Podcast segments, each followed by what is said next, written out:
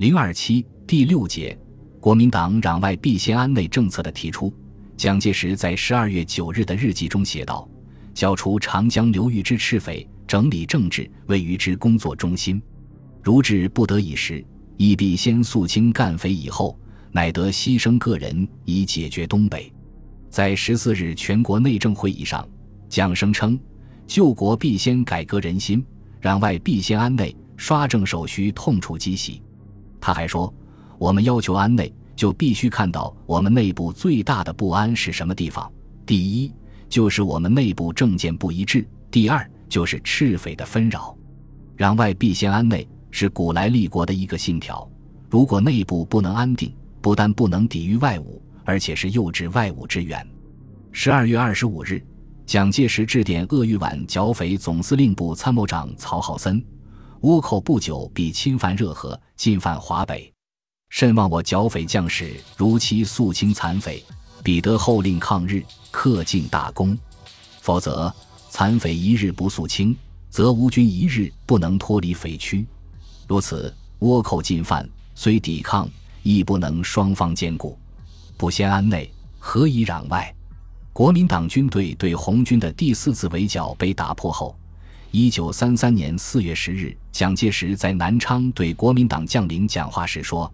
抗日必先剿匪，争之历代兴亡，安内始能攘外。在匪未剿清之先，绝对不能言抗日，违者给予最严厉处罚。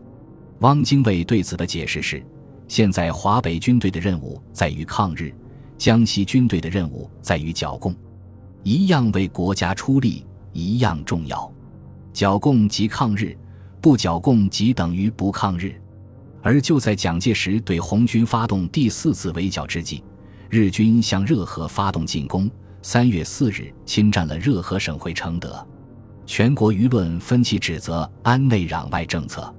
蒋介石被迫离开江西剿共前线，北上保定，为推卸责任，决定让张学良辞职，由何应钦兼代北平军分会委员长职，并调中央军三个师北上。以应付全国要求抵抗的舆论和稳住长城前线战局，但蒋介石仍无对日作战的决心。他声称，虽到北方去，但一刻也不会忘记江西匪患。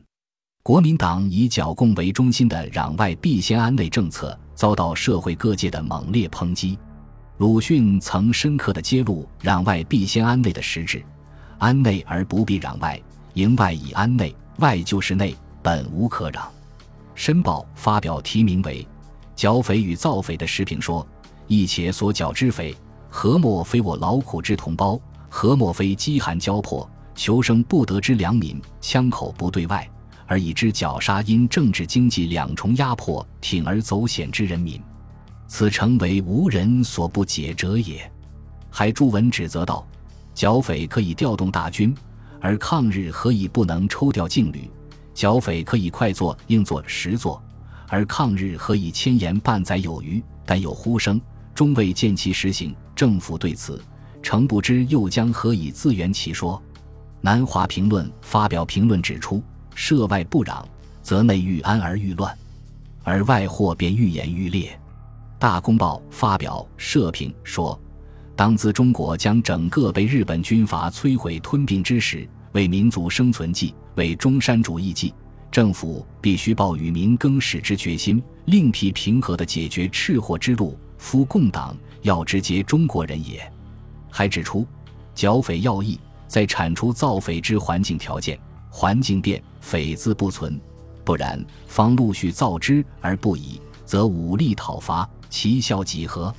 王造时发表“安内必先攘外”的文章说。攘外必先安内的政策，无论如何是走不通的。只有对日作战，实行抵抗，才能真正统一全国。政府只有决心抗日，只有积极抗日，才是唯一出路，才是唯一安内的办法。否则，外顾没有攘，内更不能安。陶行知也指出，中国的国事是弄颠倒了。这国事的颠倒，是由于逻辑之颠倒。蒋军解释说：“攘外必先安内。”孙军折声说。救国必先救党，我的见解恰恰与蒋、孙二军相反。安内必先于外，救党必先救国。丁文江在一篇文章中称：“我们对于国民政府，要请他们正式承认共产党不是匪，是政敌。认清了这一点，才能够明白政敌不是单独军队可以消灭的。